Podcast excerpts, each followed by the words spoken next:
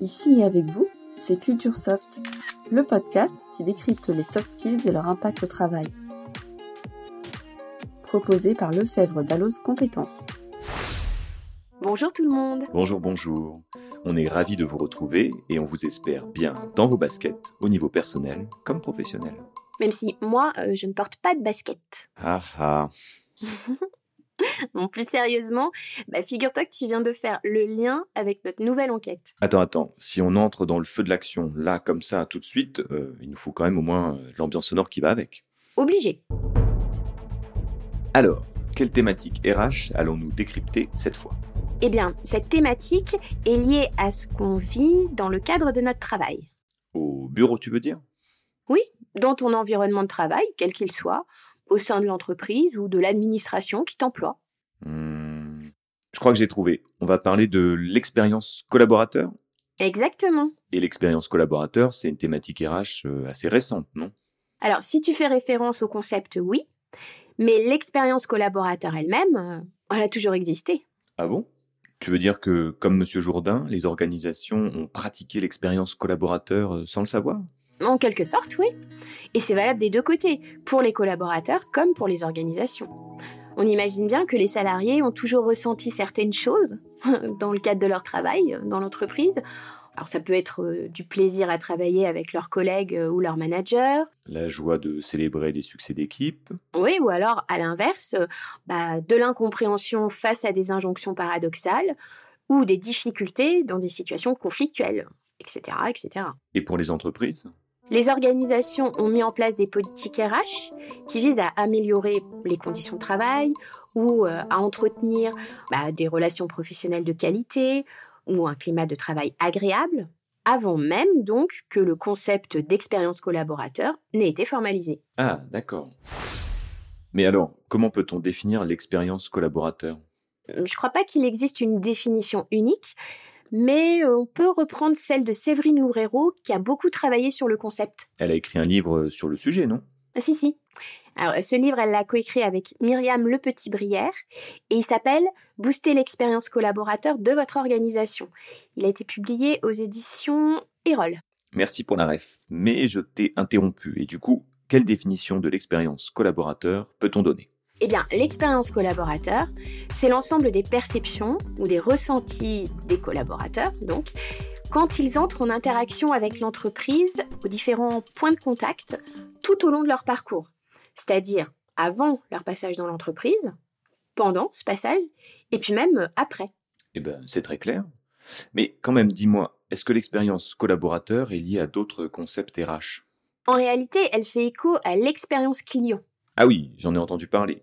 Les organisations ont des clients externes et internes, et les clients internes, eh bien, ce sont les salariés. Voilà. Et donc, les mêmes dispositifs vont être mobilisés pour les clients externes ou internes? Ah non, non. C'est l'effort à produire qui doit être le même, ou la posture à adopter, pour le dire autrement. C'est là où l'on parle de symétrie des attentions. Oh oh, monsieur a des références. Eh oui, mais oui, j'essaye, j'essaye. Ce qu'il faut savoir, c'est que la symétrie des attentions, c'est une expression qui a été déposée par l'Académie du service.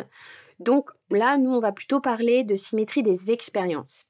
Ça veut dire que qu'on s'attache à faire vivre une expérience stimulante à ses clients dans leur parcours d'achat, comme à ses collaborateurs dans leur parcours au sein de l'organisation.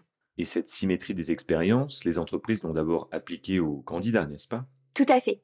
Ce que les entreprises ont compris en tout premier, c'est qu'elles devaient déployer certains dispositifs pour attirer les candidats, pour faciliter le parcours de recrutement, ben, le rendre euh, finalement le, le plus agréable possible.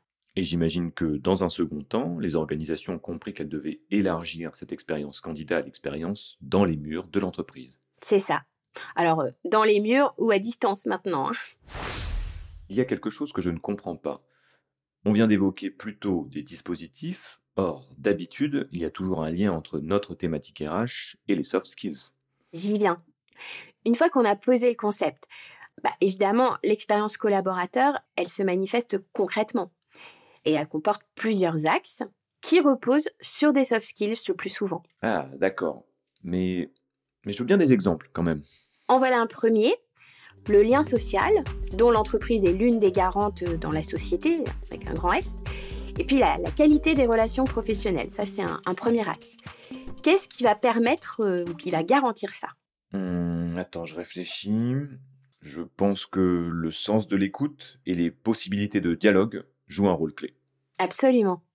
Pour garantir la cohésion d'équipe et puis pour euh, nourrir des relations interpersonnelles de qualité, alors il y a certaines valeurs qui doivent être présentes, comme le respect de chacun. Ça, on peut dire que c'est un socle.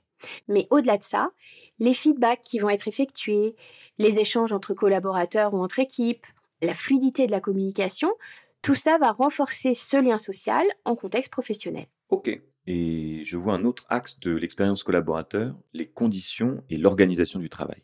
Dans les conditions de travail, on va trouver les moyens alloués aux collaborateurs pour réaliser leur mission, sans que ça se limite évidemment aux moyens financiers. Tout à fait. Et aussi le soin apporté à l'environnement de travail, la garantie de la sécurité des salariés, et puis bah, toutes les mesures RH prises en faveur de leur santé. Et pour l'organisation du travail, je pense au travail hybride, quand les métiers le permettent, ou aux pratiques collaboratives qui existent dans l'entreprise. Et puis aussi à la souplesse organisationnelle euh, peut accorder aux salariés, avec la prise en compte de certains impératifs personnels, comme euh, pour les parents, bah, les sorties d'école, ou pour les salariés aidants, qui sont nombreux et qui vont l'être de plus en plus euh, dans les années à venir, eh bien, les repas à les donner à leurs parents âgés, par exemple. Sur cet axe-là, pour le coup, j'identifie très bien les soft skills qui sont engagés. Ah bon? Et tu penses à quoi? Alors, pour les conditions de travail et les moyens à allouer aux salariés, je crois qu'il y a la pensée systémique qui permet de scanner le système et de détecter les dysfonctionnements. Mmh, très juste. Et il y a aussi l'empathie qui permet de mieux comprendre le monde de l'autre. Et pour l'organisation du travail et les pratiques collaboratives Là, c'est l'intelligence collective qui est mise en jeu, plus comme un guide que comme une, une réalité confirmée parce que la véritable intelligence collective, bah, elle nécessite malgré tout un, pilotage assez complexe. D'accord. Et quels sont les autres axes de l'expérience collaborateur? On peut parler du développement des compétences et de la gestion personnalisée des parcours qui sont désormais attendus par l'ensemble des salariés et non, comme on le lit encore euh, parfois, uniquement par euh, les plus jeunes. Le développement des compétences de demain. D'aujourd'hui et de demain.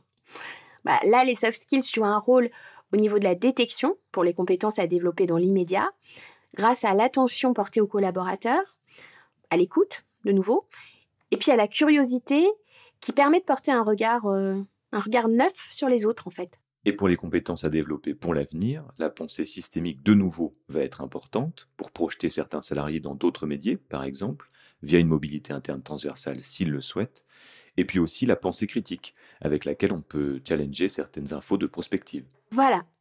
Et donc, dans cette perspective, les soft skills concernent autant les professionnels RH qui agissent sur l'expérience collaborateur que les salariés qui vont avoir intérêt à développer ces compétences soft. Pour se développer dans l'entreprise et aussi pour améliorer l'expérience collaborateur par les soft skills dont ils disposent et qui favorisent une meilleure ambiance de travail.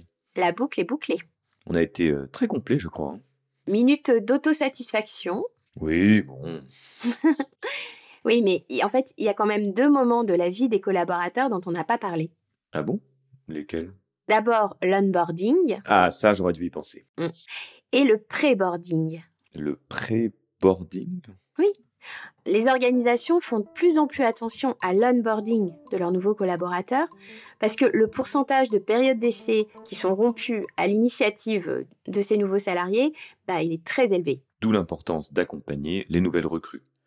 Cela va de l'annonce de l'arrivée du nouveau collaborateur à l'ensemble de l'équipe, à la visite intégrale des locaux dès le premier jour, ou bien à des points d'échange avec chaque membre de l'équipe que le collaborateur va rejoindre, durant ses premières semaines dans l'entreprise, ou même un déjeuner de bienvenue, euh, par exemple. Mmh Sans oublier, bah, pourquoi pas, la, remise d'un livret d'accueil qui comporte des infos importantes sur les usages en cours dans l'entreprise. Les usages formels avant tout, mais éventuellement même aussi des, usages informels. Et puis, bah, des échanges réguliers avec le manager une fois que le parcours d'intégration a été enclenché. Bon, sur l'onboarding, euh, on est tout bon. Chouette. Et alors, en ce qui concerne le pré-boarding? Alors là, il s'agit de ne pas laisser les futurs collaborateurs dans une sorte de zone grise avant qu'ils intègrent officiellement l'organisation. Tu fais référence aux salariés qui doivent accomplir un préavis avec lequel le lien peut se déliter durant les quelques mois où ils ne font pas encore vraiment partie des effectifs? Ouais, exactement. Et pour éviter que ce lien s'étiole, bah, ce sont les recruteurs qui vont avoir un rôle à jouer parce que eux, ils ont déjà rencontré les futurs salariés. Et donc, ils ont intérêt à prendre de leurs nouvelles, à leur partager certaines infos, des infos qui ne seraient pas confidentielles évidemment, donc euh, des infos qui portent sur l'entreprise. Ou alors, encore mieux, bah, ils peuvent les inviter à une fête interne, euh, un petit déjeuner, un after work, euh, dans un contexte assez informel donc. Mmh, ça semble vraiment pertinent. Mais comme on va bientôt se quitter, j'aimerais savoir s'il y a des livres de référence à consulter sur l'expérience collaborateur ou d'autres types de ressources. Alors pour les livres, on peut citer l'expérience collaborateur, faites de vos employés les premiers fans de l'entreprise. C'est un livre qui a été écrit par Corinne Samama et publié aux éditions Diateino. Et puis un autre, un livre d'Anne Fonbanque et Fabien Vacheret, qui s'appelle Au cœur de l'expérience collaborateur. Et lui, il a été publié aux éditions EMS. J'ai entendu parler d'un baromètre aussi, il me semble. Tout à fait. C'est le baromètre de l'expérience collaborateur proposé par l'agence Parlons RH et en 2023, bah, c'est la, la sixième édition. Waouh Ben en tout cas, merci, j'ai fait le plein d'infos. J'espère que notre audience aussi. On vous donne rendez-vous très vite.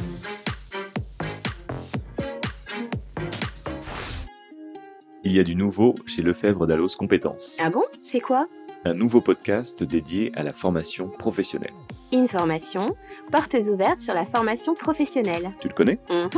Il est dispo sur toutes les plateformes d'écoute. Bien sûr, on y trouve des clés pour mettre en œuvre des formations dans son entreprise. Alors bonne information C'était Culture Soft, le podcast qui décrypte les soft skills et leur impact au travail. Retrouvez tous les épisodes sur le site de Lefebvre d'Allos Compétences et sur vos plateformes habituelles. Merci de votre écoute.